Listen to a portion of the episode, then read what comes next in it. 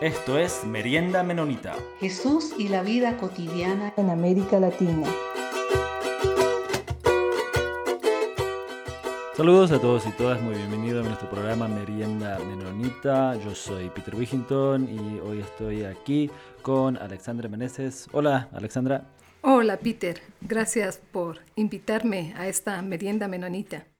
Y este día con Alexandra vamos a entrevistar a, un querido amigo profe David.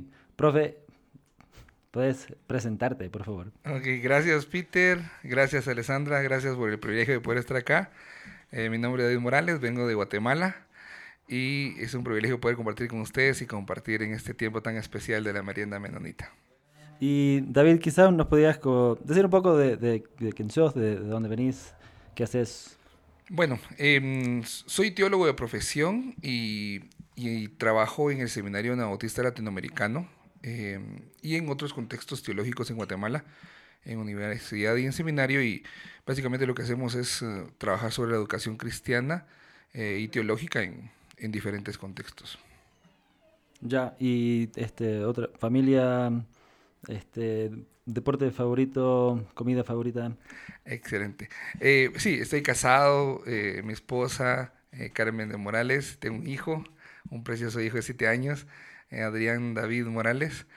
Y eh, bueno, en Guatemala mm, mi plato favorito es el pepián, es una combinación de un, como, no sé cómo le llamarán acá, pero es como una salsita eh, de pepitoria, jonjolí, con chile entre dulce y, y salado y, mezclado y, arrocito.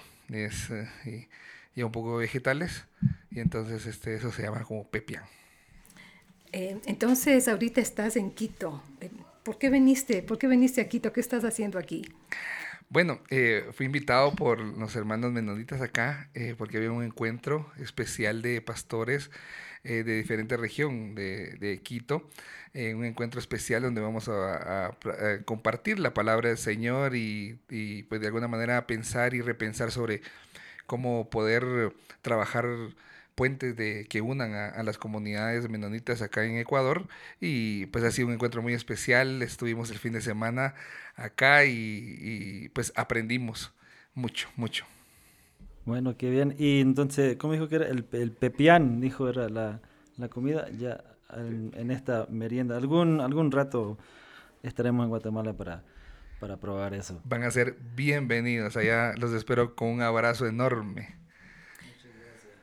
Porque sabes, David, ¿por qué se llama Merienda Menonita este programa? Eh, porque comemos algo rico.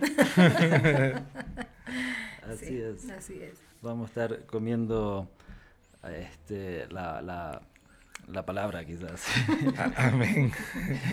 en otro rato vamos a compartir algo de, de, de, de Pepiani. Y igual, aquí seguro has probado algunas comidas ricas de, de, Ecuador también. Sí, acabo de venir precisamente de una invitación eh, con Alessandra y un encebollado delicioso, muy sabroso. Sí, muy rico. Entonces, bueno, como, como experto en, en, en Biblia que sos y, y, y, profe, como dije, yo yo te llamo profe porque ha estado dando unas clases muy interesantes. Este, la, eh, y justo en, en, este encuentro que, que mencionaste sobre que, que, tuvimos aquí, recién acá en Ecuador, una de las, de las cosas que, que, salió en muchos diferentes espacios de, de conversación era sobre la educación teológica y cómo y sí, y cómo hacerlo de la mejor manera. Y hemos hablado ya en este programa con algunas personas sobre este mismo tema, de cómo enfrentar esta realidad de capacitar y de, y bueno, de, creo que hasta lo más esencial de la enseñanza de niños y niñas en la escuela, la enseñanza de personas que, que llegan sin tener el menor conocimiento sobre la palabra, sobre qué mismo es una, una iglesia y qué es seguir a Cristo, hasta la enseñanza mucho más formal de, de, capacitar a líderes y otras personas. Pero, ¿qué, ves como este, quizás un, un, un gran reto para, para el, este, la, uno, vos estás en una institución ahorita de educación teológica, ¿qué ves como el, el gran reto de, de, hoy en día para instituciones que, que enseñan, pero también para, para la iglesia y, y para iglesias anautistas en Latinoamérica hoy? Bien, son varios retos, pero empezando por tal vez por lo básico y luego después vieron diferentes elementos generales, creo que una de las eh, situaciones fundamentales es que eh, podamos comprender que somos seguidores de Jesús en un discipulado transformador continuo. Creo que eso le ha faltado un poco a la iglesia en general, porque el no comprendernos como discípulos que estamos en constante proceso de cambio, de transformación, eh, no nos hace como desafiarnos a nosotros de todo lo que tenemos que seguir aprendiendo. Y entonces, eh, de repente se ha manejado como el hecho de estar en una iglesia, el hecho de estar en una, en una comunidad cristiana, es como que pasé de, de mundano a cristiano, como algo puntual, como de, de seguidor del mundo a seguidor de Jesús, pero con una conversión completa. Y, entendernos que estamos en un proceso de cambio y de transformación, creo que es lo que nos tiene que llevar a, decir, bueno, necesitamos educarnos constantemente y abrirnos a, a, quien necesitamos aprender, reaprender, evangelizar, reevangelizarnos. Y creo que eso es eh, lo que el reto que tenemos. Eh, y por eso creo que es muy importante la educación teológica Em, para podernos eh, comprender cuál es nuestro horizonte, cómo responder a las realidades eh, de nuestra sociedad, eh, no solo como si una educación cristiana para la iglesia, una educación cristiana para el trabajo en la iglesia, con momentos de educación de liderazgo para interno de la iglesia, sino una educación cristiana al servicio de la vida. Y eso es bien importante separarlo. Pero fíjate que es interesante lo que dices, ¿no? Esta educación cristiana al servicio de la vida, porque cuando hemos pensado en los seminarios pensamos en gente especial que debe ir a los seminarios o hacer los cursos teológicos y pensamos en un liderazgo y, seguramente los hermanos, hermanas que están en la iglesia sentados en su banca dicen, bueno, eso dejemos para otras personas.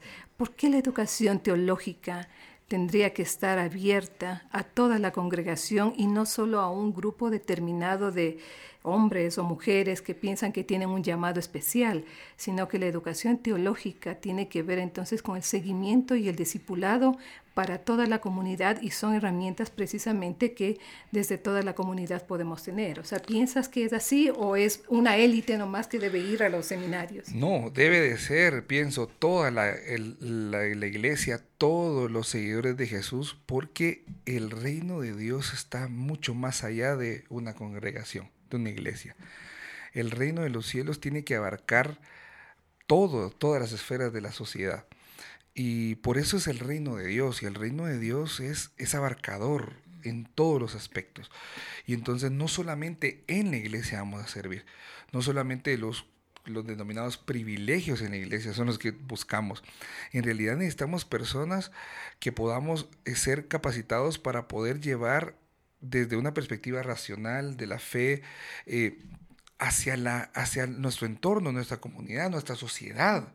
Porque el reino de Dios no solo está en la iglesia, en realidad el reino de Dios tiene que ir para toda la sociedad. Eh, es por eso al servicio de la vida, porque la vida no solamente es la reunión comunitaria, la iglesia, la vida es toda la realidad. Y por eso necesitamos cada vez personas que tengan educación teológica, valores, una espiritualidad que no sea una espiritualidad denominacional, eclesiástica, una, una, una espiritualidad de valores en la vida diaria. Eso necesitamos. ¿Y, y dónde entra entonces, dónde entra la, la, la Biblia en, en, eso? Es, porque bueno, hemos hablado, personalmente un, un, punto creo yo que es muy fuerte para mí y, ha sido algo que, he experimentado últimamente con, en, la crianza de, dos niñas, es en, la lectura en, general.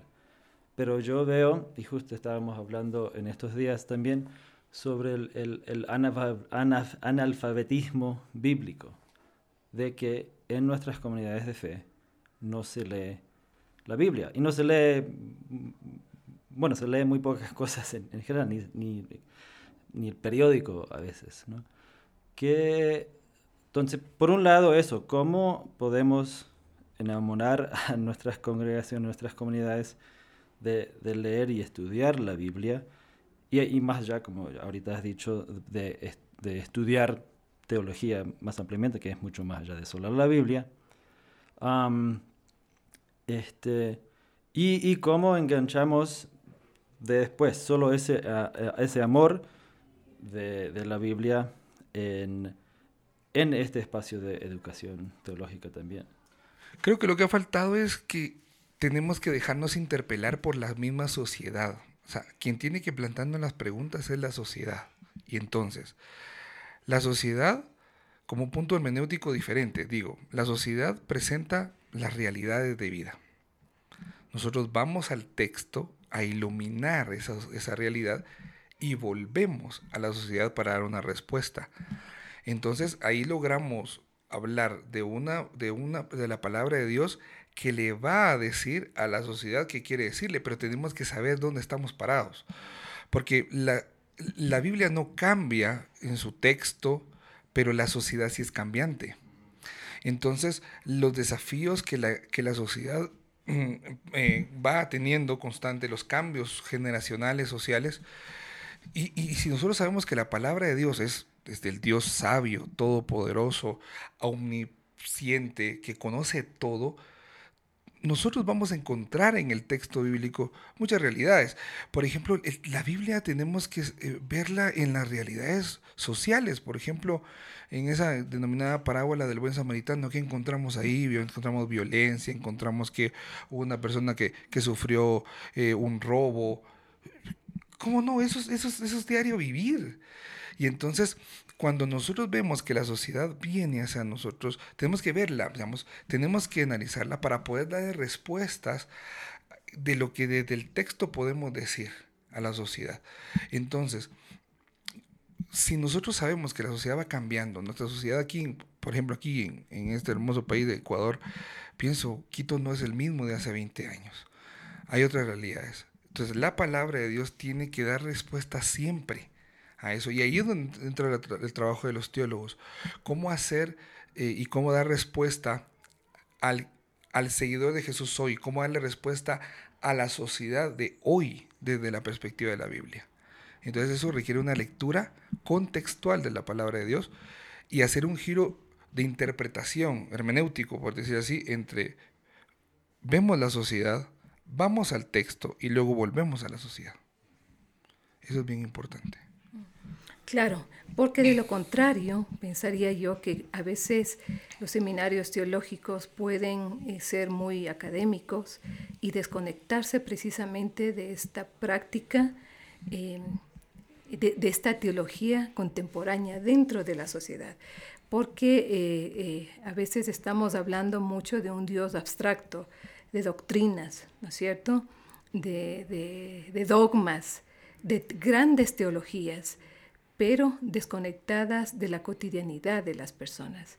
Entonces sí me gustaría que, entendamos que el estudiar teología no nos desconecta de un mundo real, de necesidades concretas, sino más bien nos va a dar herramientas y formas de conectarnos con una propuesta práctica del Evangelio en nuestras comunidades. Claro, por ejemplo, yo digo que a veces los currículos de los sistemas educativos deben de ser siempre actualizados a la realidad. Por ejemplo, la realidad de inmigrante.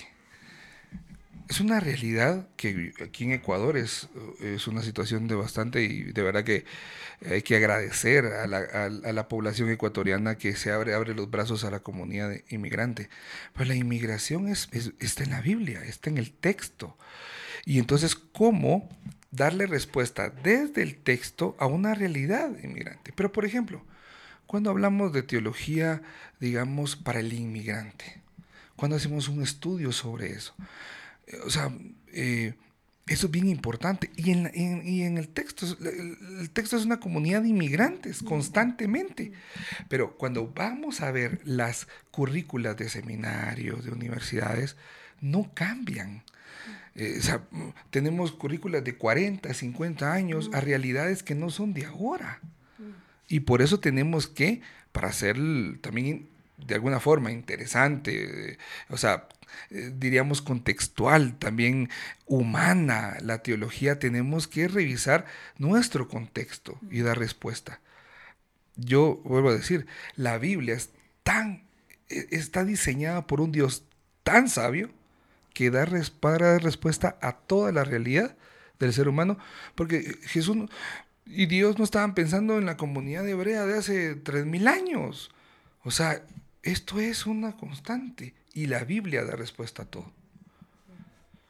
En este mismo sentido, sabes que desde los 1960, 70 comienzan a emerger eh, nuevas miradas para la interpretación teológica. Eh, aparecen grupos de mujeres que habían estado históricamente postergadas en la interpretación bíblica teológica y comienzan a leer la Biblia con ojos de mujer. Comienzan a aparecer grupos también de personas que habían sido invisibilizadas, las poblaciones indígenas, las poblaciones afro, las personas con discapacidad, que comienzan entonces a leer la Biblia desde esa perspectiva, desde esa necesidad, y comienzan a tener en esa lectura eh, visiones más liberadoras y no tanto opresoras, porque a veces pienso también que si no nos apoyamos con, con estas nuevas miradas, la lectura de la Biblia, la teología también puede oprimir.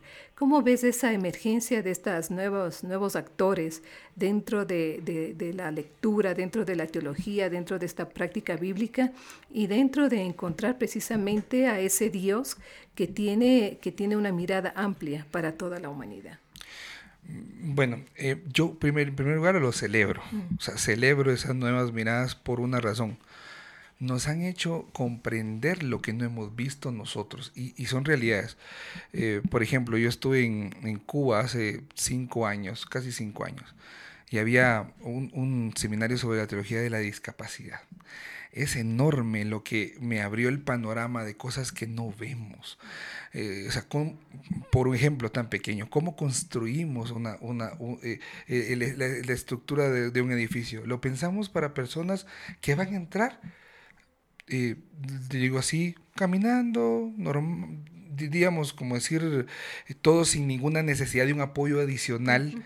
Nuestros servicios sanitarios, por ejemplo, en las iglesias son para personas que, digamos, no tienen una necesidad de, una silla de ruedas, de, ¿sí? Ya lo han pensado más los servicios eh, de comida, de los, los, restaurantes, que ya tienen eso. Y la iglesia no, no ha abierto los ojos. Nuestros, por ejemplo, nuestras comunidades son para personas, eh, a mí me impresionó tanto, por ejemplo, en Honduras, en este caso, una iglesia estaba diseñada para sordos. Entonces se cantaba con señas. O sea, nosotros creamos, las, las eh, edificamos este, liturgias incluso para personas que ya desde el momento que lo hacemos los excluimos. Me llamó la atención en Cuba y, luego pasó a los otros así rápido, sé que por el tiempo, pero me llamó la atención algo que decía, eh, estábamos todos, había una persona con silla de ruedas, bueno, creo que habían dos, tres, y por ejemplo, frente, estás en esa situación, pongamos de pie, vamos a orar. No, para ser inclusivos, todos sentados. ¿Por qué? Porque hay una persona que no se puede poner de pie. Entonces, eso a mí me abrió mucho el panorama sobre eso. Por ejemplo, cuando hablamos eh, eh, eh, en, el, caso de la, mirada de la mujer, yo creo que nosotros hemos estado ciegos a algo muy importante. Hay pasajes en la Biblia como cuando Jesús se dedica a enseñarle a una mujer que se llama María. Y, resulta que, que, que, de repente, ¿por qué estaba ella sentada a los pies de Jesús? Y, luego más adelante esta misma mujer derrama un perfume a los pies de Jesús, teniendo un entendimiento espiritual de lo que va a venir. Más que todos los, yo diría, de los, incluso de los, si lo miramos así, de los varones discípulos que estaban alrededor de ella. O sea, la Biblia ya nos habla hace dos mil años de que Jesús de Jesús no excluyó a nadie. Pero nosotros en nuestros sistemas hemos, eh, quizá, lo voy a decir, algunos intencional, otros sin la intención, pero llevados por el mismo sistema, sin dejarse interpelar por el mismo, hemos continuado en las prácticas de que estamos excluyendo. Por ejemplo, en realidad, pensemos acá, y, para los que van a escuchar este, ¿cuántas de las comunidades, digamos, o de los lugares donde se reúnen ustedes, ya incluye que una persona que necesita una silla de ruedas pueda entrar? Por ejemplo, ya desde ahí, desde ahí, la iglesia está programada para que no entren. Servicio sanitario, para que no, no vayan. Eh, una persona sorda, para que no vaya, porque no va a escuchar nada, no va a entender nada. Entonces hay muchas realidades y muchas de estas teologías emergentes que son bien fundamentales para una nueva lectura. Y es lo que decía anteriormente, una sociedad cambiante que nos presenta y que a veces yo digo, no es nuevo. Lo que pasa es de que gracias a Dios se han, se han organizado para levantar voz y decir, no nos han escuchado, no nos han visto. Y sobre eso yo quería decirte algo, eh, eh, Peter y, Alessandra. Por ejemplo, me pongo a pensar haciendo la lectura de Juan en capítulo 3 cuando Jesús sana a un paralítico de, nacimiento. Pero el texto dice que había una multitud de personas que, que estaban ahí. Ahora, una persona sanó. Ahora, ¿qué vamos a hacer nosotros con las demás? O sea, ¿qué vamos a hacer? Bueno, necesitaban que ayudaran a uno para que entrara al agua para que fuera sanado. Había alguien que apoyara. Miren lo que dice el, paralítico. No tengo quien me ayude. No tengo quien me ayude. 38 años sin tener a alguien quien lo ayudara para poder ser el primer lugar para ser sanado. Gracias a Dios llegó Jesús con su amor, su misericordia, su perdón, su poder y le quitó esa necesidad en ese momento. Pero quedaron más. ¿Qué hicimos nosotros, estoy hablando en ese contexto, con los demás? O sea, la Biblia nos interpela constantemente y nosotros tenemos que verla desde otra perspectiva. Y por eso decía, hay que desarticular los, los, los currículums, hay, las currículas, hay que, hay, que, hay que hacerlas más contextuales, más latinoamericanas también para poder comprender nuestra realidad. Eso es lo que quería compartirles. Bueno, muchísimas gracias David. Esto ha sido una, conversación súper interesante y desde luego no, nos faltó tiempo. Este, pero quizás um, quería ver si, si Alexandra tenía alguna última pregunta antes de, cerrar. Sí, sabes que eh, cuando pienso en la teología, entonces pienso que nos va a ayudar a conocer más al Dios de Jesús. Y este conocimiento nos va a provocar todo lo que has dicho, ¿no? Eh, servicio contextual, eh, comunidades inclusivas, eh, una pastoral con, sentido solidario y de justicia, pero ¿por qué eh, a veces no pasa eso y los teólogos se vuelven personas súper importantes, intelectuales, inteligentes, con un conocimiento académico de Dios? Y deja entonces esta otra perspectiva de, este Dios de Jesús que eh, hace que a través del conocimiento nos volvamos más humanos, más cristianos. ¿Qué pasa en este camino de, conocimiento que nos vuelve inclusive arrogantes? ¿no? Eh, cuando se supone que debería volvernos sí, más sensibles, más tiernos, más compasivos. Creo que ese es un llamado de atención cuando adquirimos todo este conocimiento súper necesario, pero que solamente a veces se queda en la cabeza. No sé si no baja el corazón o, o dónde nos perdemos a veces en esto. Yo creo que nos perdemos en la arrogancia de creer que ya definimos a Dios. Dios no es definible. Dios no es medible. Si Dios fuera medible y definible, dejaría de ser Dios. Dios siempre nos va a superar y nos va a sorprender y tenemos que seguirlo conociendo. Yo creo que el problema es que los teólogos en este sentido eh, creen que ya dominan un tema, creen que ya dominan la sistemática incluso de Dios. Eh, recuerdo que hay una, una temática que se llama la teología propia, que habla de Dios mismo, pero Y bueno, ¿y en qué terminamos? ¿Definimos a Dios? ¿Lo terminamos de conocer? Y creo que hay algo que tenemos que abrirnos desde el momento para, para saber. Hay un pasaje en la Biblia donde Pablo, cerca del areópago con los griegos, le dice a los griegos, ustedes son tan superficiosos y tienen a al Dios desconocido. Y de ese Dios desconocido yo les voy a hablar. Yo creo que ahora la misma iglesia sigue teniendo un Dios desconocido.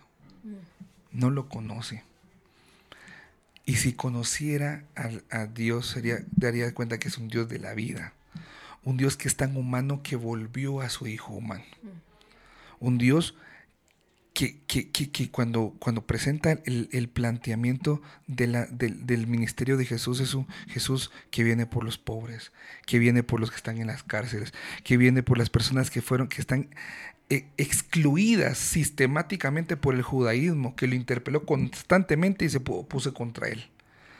Y entonces, ese Dios desconocido de los griegos es el Dios desconocido, lamentablemente, de, de la iglesia que hoy dice conocerlo y de los teólogos que dicen definirlo. Tenemos que buscar el conocimiento de un Dios que constantemente es más humano. Y en un diálogo interreligioso, Leonardo Boff le preguntaba a Dalai Lama, le preguntaba, ¿cuál crees tú que es la mejor religión? Y él confiesa en su libro eh, espiritual, una espiritualidad en, proceso de transformación.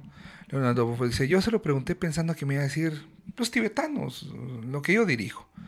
Y él dijo, mira, la religión eh, mejor, le dijo Dalai Lama a Leonardo Boff, es la que te hace más humano, más solidario, más compasivo, más misericordioso.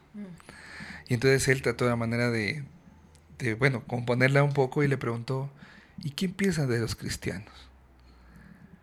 Y, y dijo esto, bueno, hay millones de cristianos en el mundo.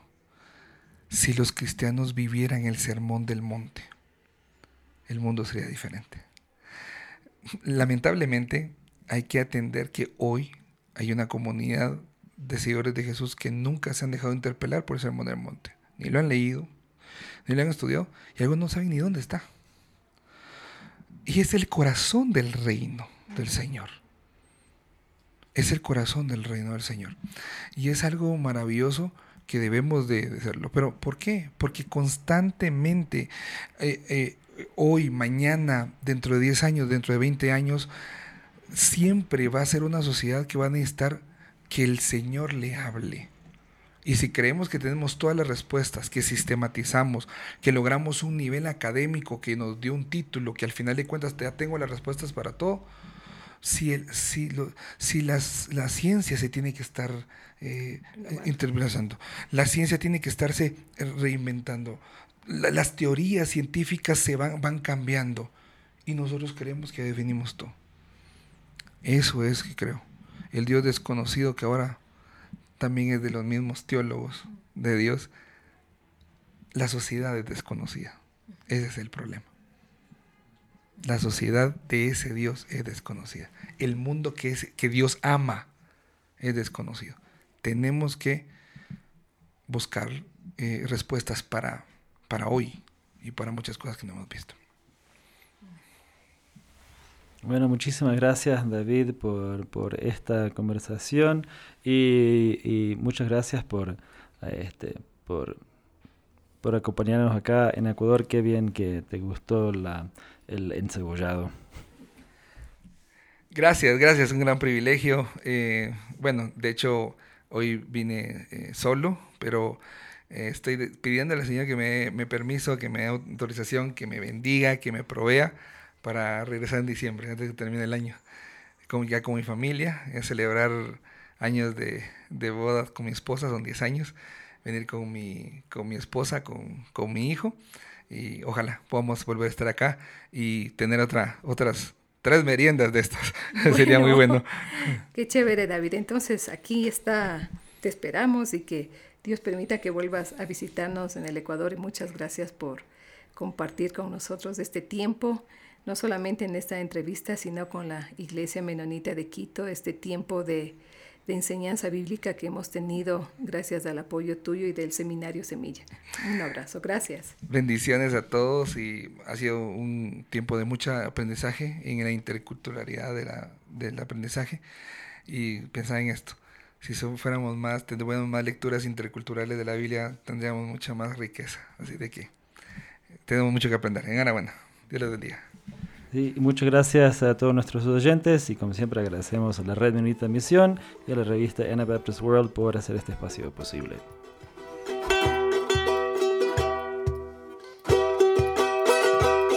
Los comentarios vertidos en este programa no representan necesariamente la opinión de Merienda Menonita, la Red Menonita de Misión o Anabaptist World. Esto fue Merienda Menonita. Siempre estamos atentos a sus opiniones y preguntas y nos pueden escribir al info arroba meriendamenonita.com.